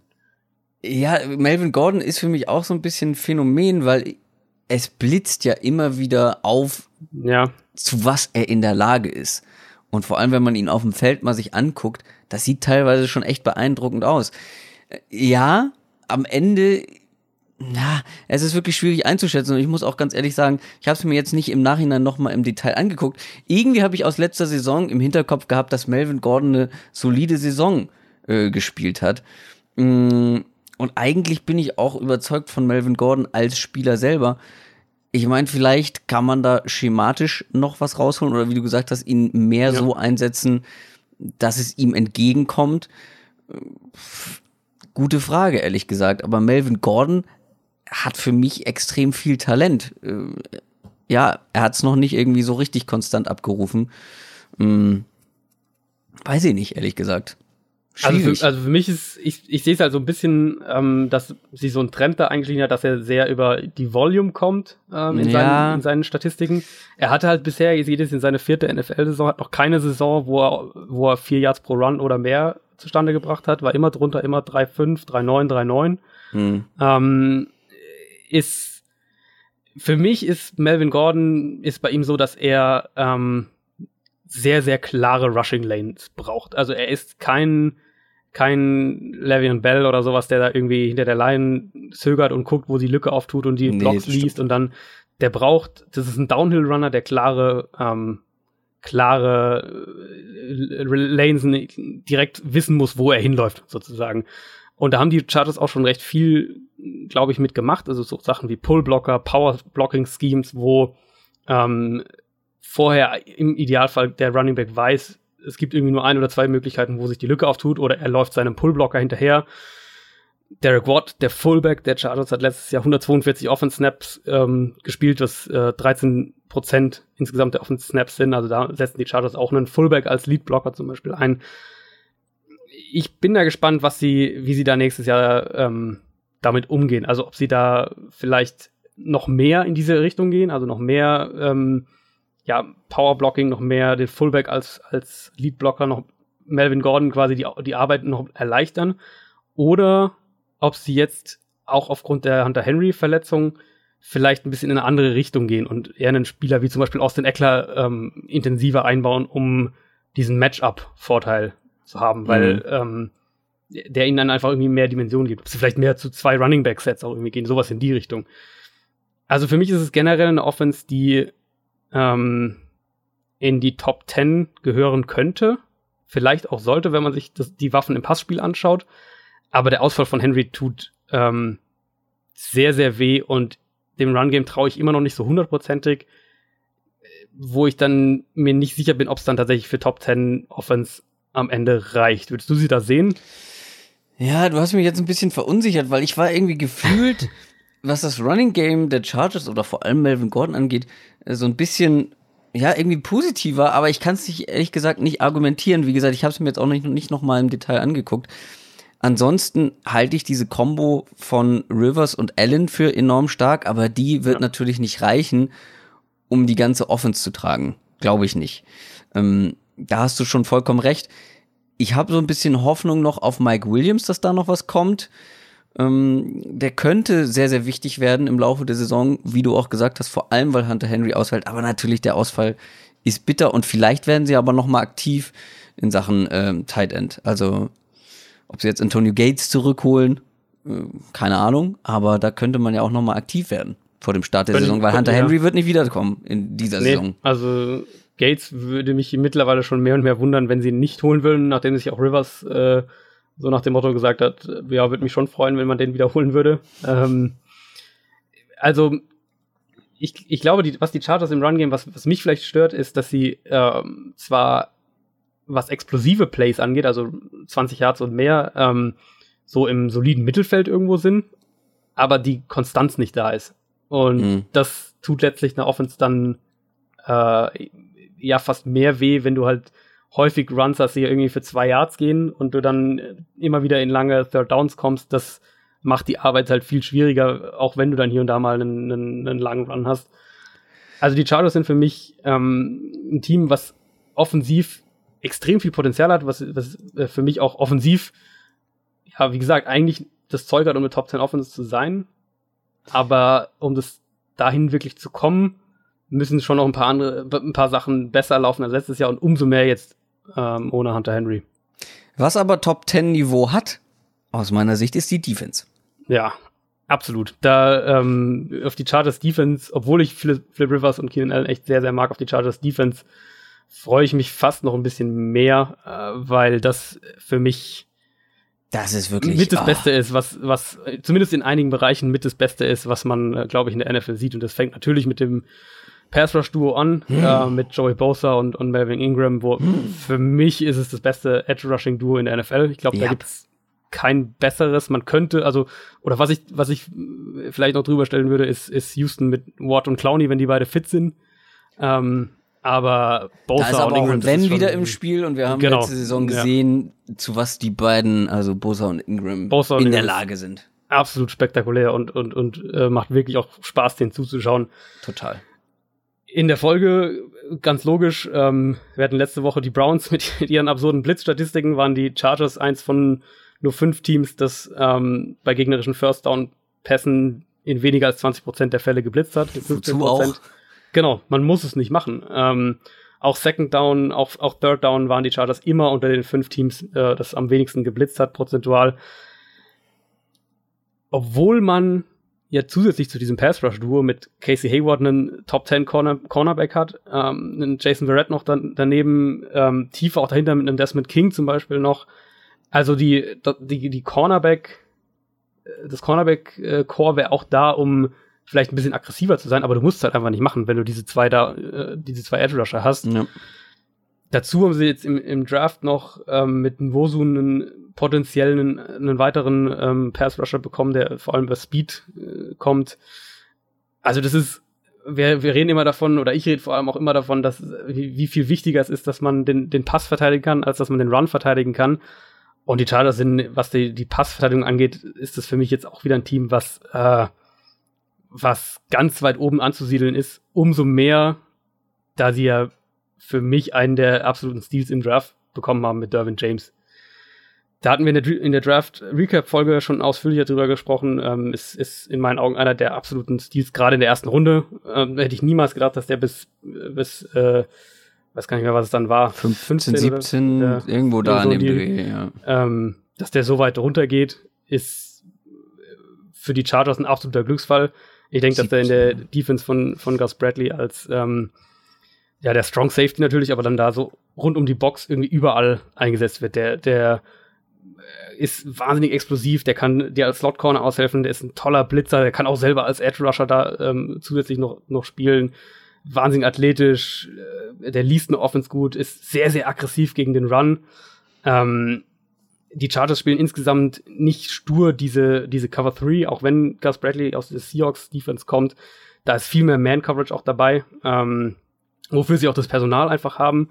Und da wird ein Spieler wie, wie Derwin James kann da eine absolute, eine absolute Matchup-Waffe sein. Vor allem, glaube ich, werden sie ihn, ähm, wird er ihnen in, als, als Boxverteidiger gegen den Run auch helfen. Also klar, die, die Pass-Defense ist wichtiger und da wird er ihnen auch sehr, sehr helfen. Aber die Chargers waren letztes Jahr so brutal anfällig in der Run-Defense, vor allem in der ersten ähm, Saisonhälfte, als Denzel Perryman, der Linebacker, ausgefallen ist, dass sie da besser werden mussten. Und da wird ihnen Derwin James auf jeden Fall auch weiterhelfen. Ich habe noch so ein bisschen Fragezeichen, was die, was die Interior Defensive Line angeht und was das Linebacker Core angeht, wenn wir von ähm, gerade von der Run Defense auch sprechen. Wenn sie das aber, sei es jetzt über Scheme, sei es mit einem Derwin James in der Box, wenn sie das ein bisschen besser kontrolliert kriegen, dann ist das für mich eine der absoluten Top Defenses in der gesamten Liga. Ja, du hast einfach diese Elite-Spieler dabei. Und ich meine, die, die Analysten von Pro Football Focus werden über deine Aussage Casey Hayward Top 10 Quarter, äh, Cornerback schmunzeln, weil die, haben, haben ihm zwei oder so, oder eins sogar. Nee, auf eins. Die haben ihm eins ja. der höchsten Ratings überhaupt gegeben, die sonst, glaube ich, nur Darrell Reeves in seiner Traumsaison damals erreicht hat. Also die halten den für unfassbar stark. Äh, und dann hast du, wie gesagt, Ingram, Bosa, ähm, Desmond King ist noch mit dabei. Da ist so viel. Derwin James. Boah. Also ja klar, da, es gibt vielleicht ein paar, paar Lücken so, aber ich finde, wenn du so starke Typen hast, die einfach so viel Impact aufs Spiel haben, kriegst du ja. das damit aufgefangen.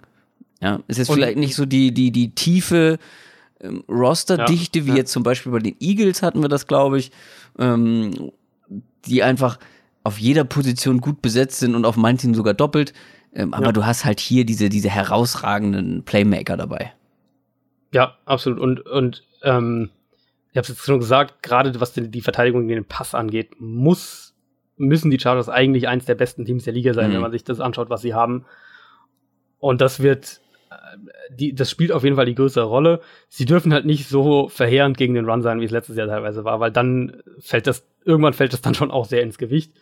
Ähm, aber wenn ich mir das Team anschaue, dann sehe ich auf dem Papier, ohne jetzt zu weit in unsere Prognosefolgen vorausgreifen zu wollen, aber dann sehe ich dann ein Team, das nicht nur Playoff-Format hat, sondern eigentlich auch in den Playoffs was reißen müsste.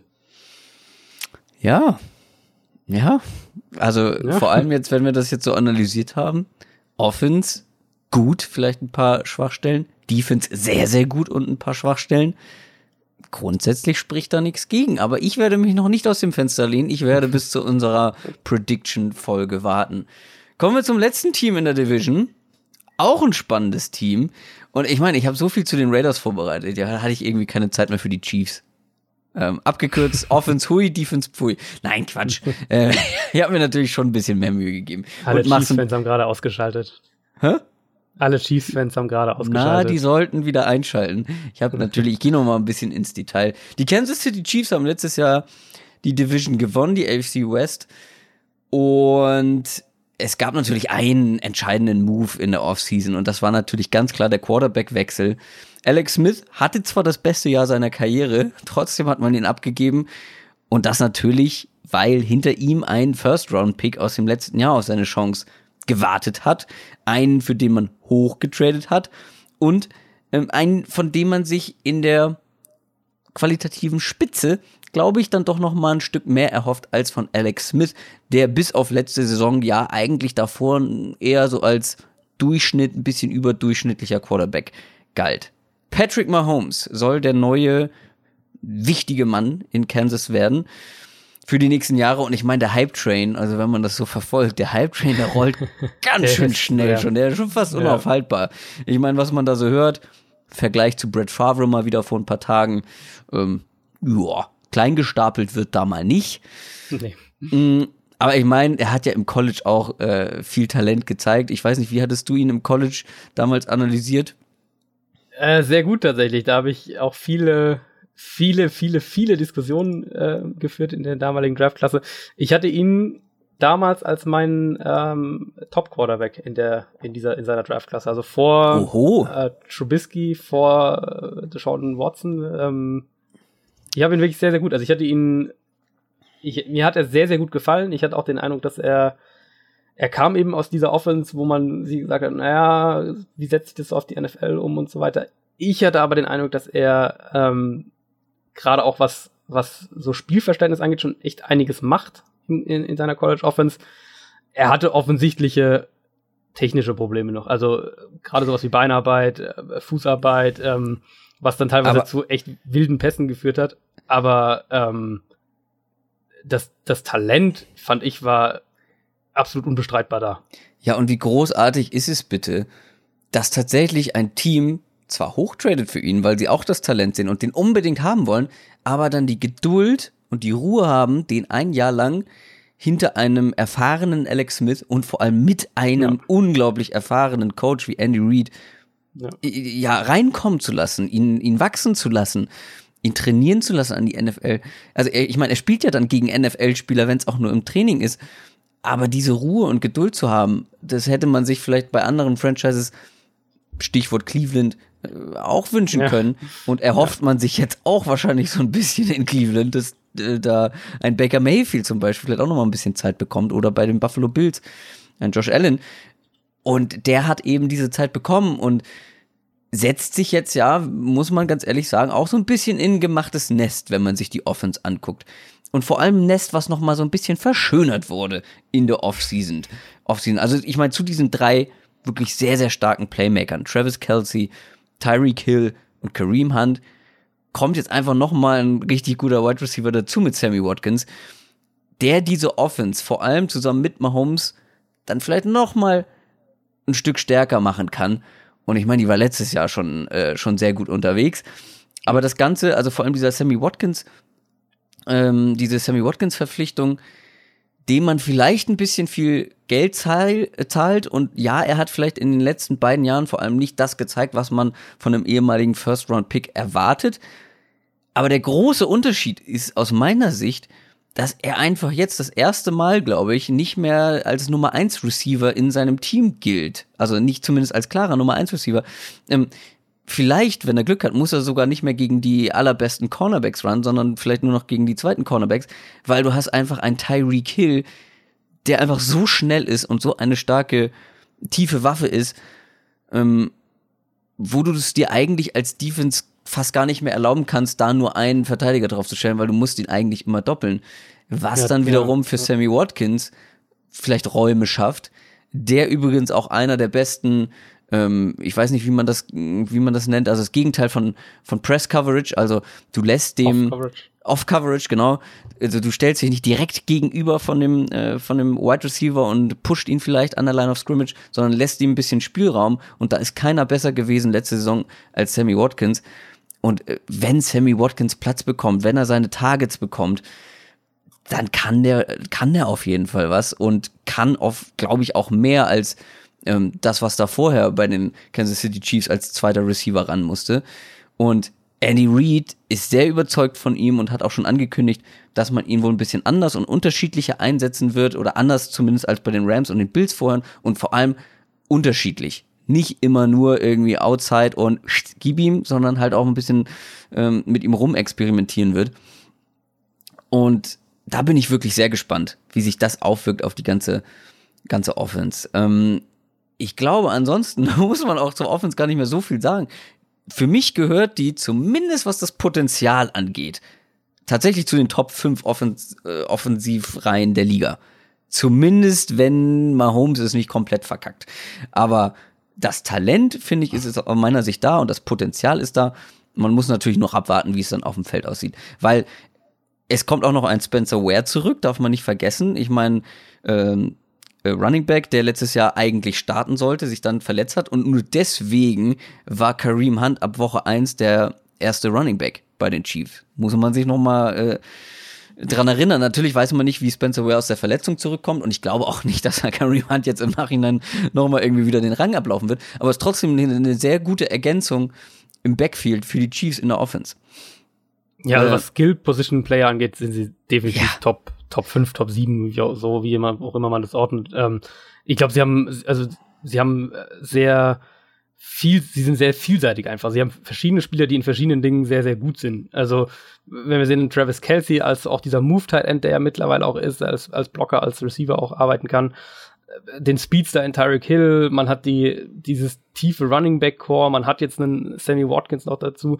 Ich denke zum Beispiel schon, dass Sammy Watkins in den meisten Fällen den gegnerischen Nummer 1 Corner ziehen wird. Ja. Aber wie du gesagt hast, ein, ein, ein Tyreek Hill ähm, verlangt einfach diese Safety-Hilfe noch. Also ja. letztes Jahr hat man das so oft gesehen, wenn, wenn ein Gegner Tyreek Hill in, in 1 gegen 1 Coverage äh, genommen hat und das vor dem Snap deutlich wurde, dann ja, wirfst du das lange Brot und dann immer, ja, also der ist dann fast immer auch eine Go-Route gelaufen, ob das jetzt geplant war vor, vor dem Snap schon oder, oder beziehungsweise im Vorhinein schon oder ob der Alex Smith dann äh, kurz nochmal irgendwas umgestellt hat, das weiß ich jetzt nicht, aber das war immer wieder zu sehen, ähm, es ist 1 gegen 1 Coverage, Tyreek Hill läuft und Alex Smith versucht ihm irgendwie den Ball auch zu ihm zu bringen und das hat nicht so selten funktioniert. Also Teams müssen sich auf diese Defense, auf diese Offense wirklich in verschiedenen Bereichen einstellen, weil du einen Travis Kelsey verteidigen musst, du musst äh, Tyreek Hills Geschwindigkeit beachten. Sammy Watkins hätte letztes Jahr auch viel bessere Stats gehabt, wenn ähm, Jared Goff ihn nicht so oft ja, verfehlt hätte, stimmt, muss man ehrlich gesagt auch dazu, ja. dazu sagen.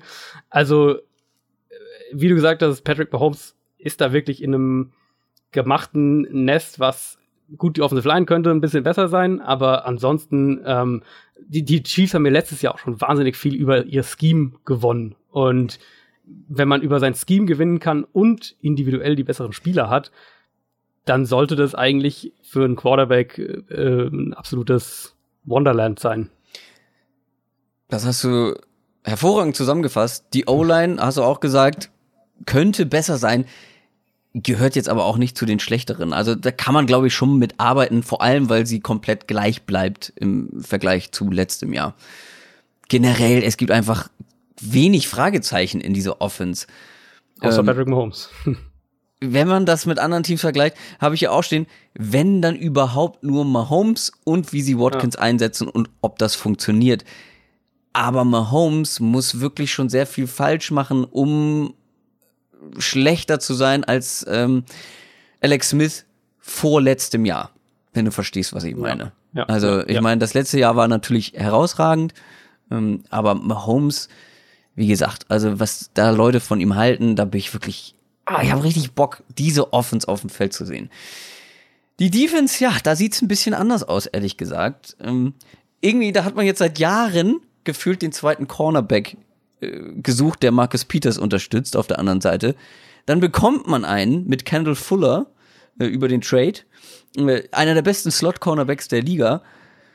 Und dann gibt man aber Markus Peters ab zu den LA Chargers, äh, zu den LA Rams, nicht zu den Chargers. Ähm, ja, da hat man jetzt irgendwie wieder keinen zweiten Cornerback.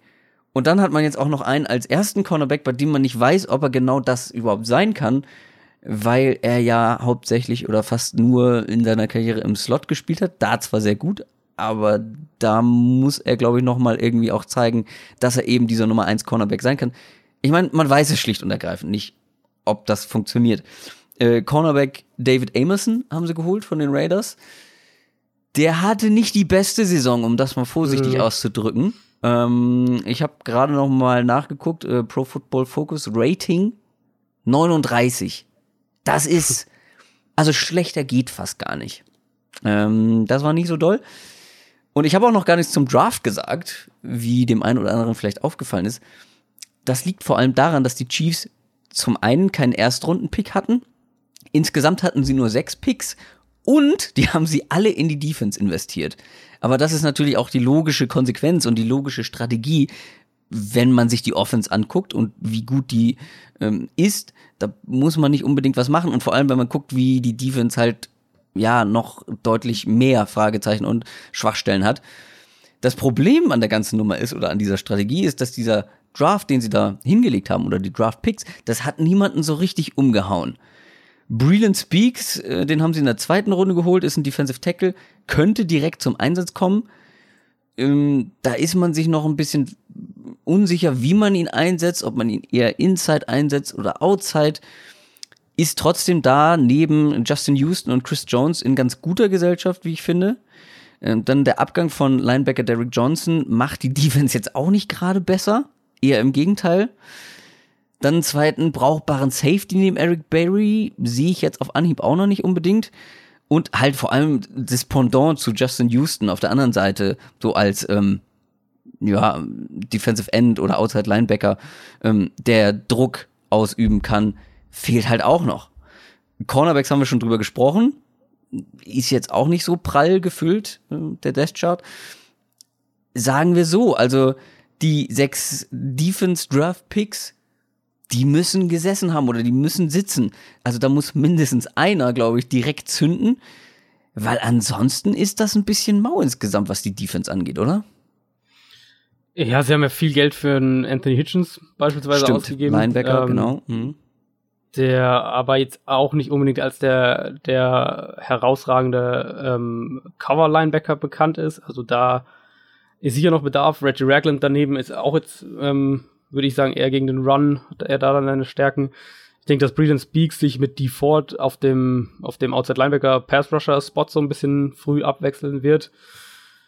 Derek Nundy, Nadi, den sie in der dritten Runde gedraftet haben, der wird sicher auch recht früh Snaps sehen, aber ist jetzt auch kein Spieler, wo ihr jetzt sagt, der, der macht da irgendwie direkt den Unterschied aus. Also, die Säulen sind sicher Chris Jones, äh, Justin Houston und Eric Berry.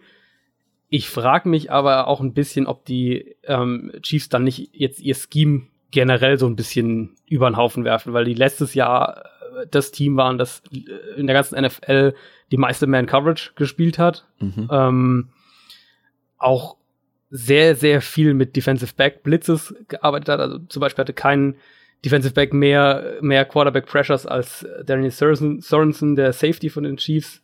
Da, das war auch ein ganz, ganz wichtiges Element. Ich frage mich, ob die jetzt vielleicht mehr ähm, eine will jetzt nicht sagen passivere, aber, aber weniger aggressive äh, Defense gerade gegen den Pass spielen. Könnte ich mir zum Beispiel, könnte ich mir zumindest vorstellen.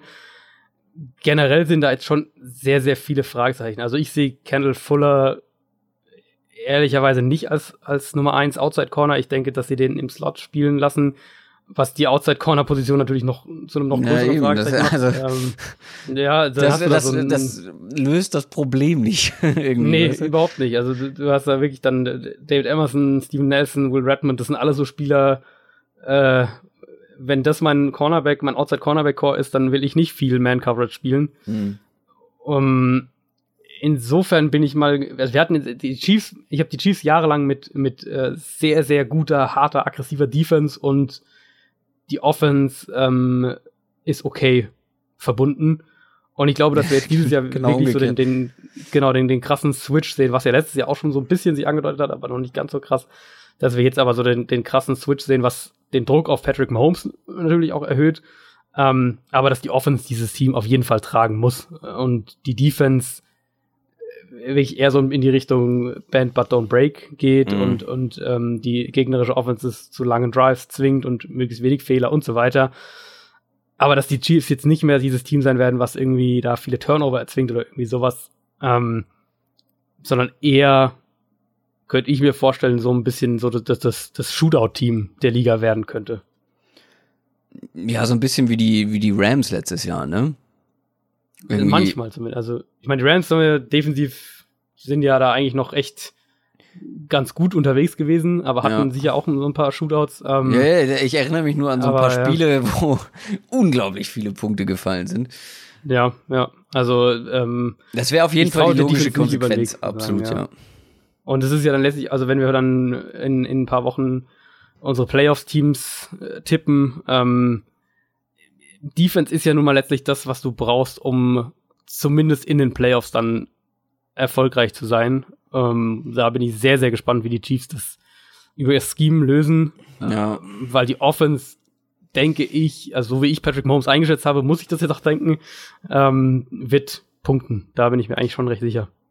Da bin ich bei dir. Und ich finde es halt extrem schade, dass die Defense halt da echt das Problemkind sein könnte oder sein wird wahrscheinlich, wenn man das zumindest jetzt so auf dem Papier sieht, weil man einfach diese unglaublich aufregende Offense jetzt am Start hat oder ja auch schon letztes Jahr am Start hatte, ein paar Änderungen jetzt. Das kann wirklich, das kann wirklich richtig cool werden. Und dann bist du halt so, ja, aber wie wollen wir die Gegner am Punkten verhindern? Das könnte dann doch etwas schwieriger werden, als selber Punkte zu machen. Und ja, ja und du triffst halt dann irgendwann auf, auf Defenses, die halt dann auch sogar so eine Offense ähm, irgendwie limitieren können. Ne? Also wenn ja, man, du hast ja allein zwei in deiner Division, würde ich sagen. Ja, genau, du hast schon in der Division äh. zwei, also vor allem die Chargers und die Broncos, äh, zwei richtig starke Defenses, aber spätestens ja in den Playoffs ähm, triffst du halt auf so richtig starke Defenses, die halt auch mit so einer Offense irgendwie umgehen können und sich auf die einstellen können. Trotzdem, die Offense, ich habe mega Bock drauf. Ähm, Klar, ich bin ja, auch so ein bisschen offensorientiert äh, wegen Fantasy Football. Ähm, da werden viele Leute Punkte machen, glaube ich. also da bin ich echt sehr auch, gespannt. Ja. Gut, schließen wir sie ab. Die AFC West. Ähm, es hat sich wieder ganz schön, aber sind halt auch mit den Raiders jetzt oder den, den Chiefs spannende Teams dabei. Du hast anfangs gesagt, ist eine ziemlich offene Division. Ja, ähm, fast die offenste würde ich sogar, glaube ich, sagen. Ja, da würden die Raiders sich drüber freuen, wenn sie da lange mitzusprechen hätten ja. äh, in der Saison. Glaube ich nicht so richtig dran. Ähm, bei den Broncos bin ich auch ein bisschen emotionslos, aber die Chargers und die Chiefs, da bin ich wirklich sehr gespannt und vielleicht kommt am Ende doch alles anders, als man denkt. Äh, wir werden uns nächste Woche um die letzte verbleibende Division kümmern, die da wäre. Die AFC South. Mich wundert's fast ein bisschen, dass die noch da ist, weil ich finde. Das äh, ist ja deine, dein, deine, Heime, so. deine heimliche Lieblingsdivision, ne? Ja, ich finde diese eigentlich wirklich eine der aktuell, also zumindest aktuell eine sehr, sehr spannende Division. Also wenn wir da, ähm, wenn man jedes Team einzeln sich anschaut, glaube ich, kann man für jedes Team sehr, sehr viel sagen und sehr, sehr viel argumentieren. Und wir haben, also allein diese Jaguars-Texans-Dynamik äh, wird, glaube ich, mega spannend dann freuen wir uns, glaube ich, alle auf nächste Woche. Aber so haben es unsere Hörer und Hörerinnen entschieden bei Twitter, dass diese ja. Division als letztes drankommt. Aber das ist doch nochmal ein schöner Abschluss. Da kommt nicht irgendwie die langweiligste Division am Schluss, sondern nochmal ein richtiger Kracher mit richtig spannenden Teams. Das war's für diese Woche. Das war die AFC West. Wir hören uns nächste Woche Donnerstag wieder. Bis dahin. Macht's gut. Ciao.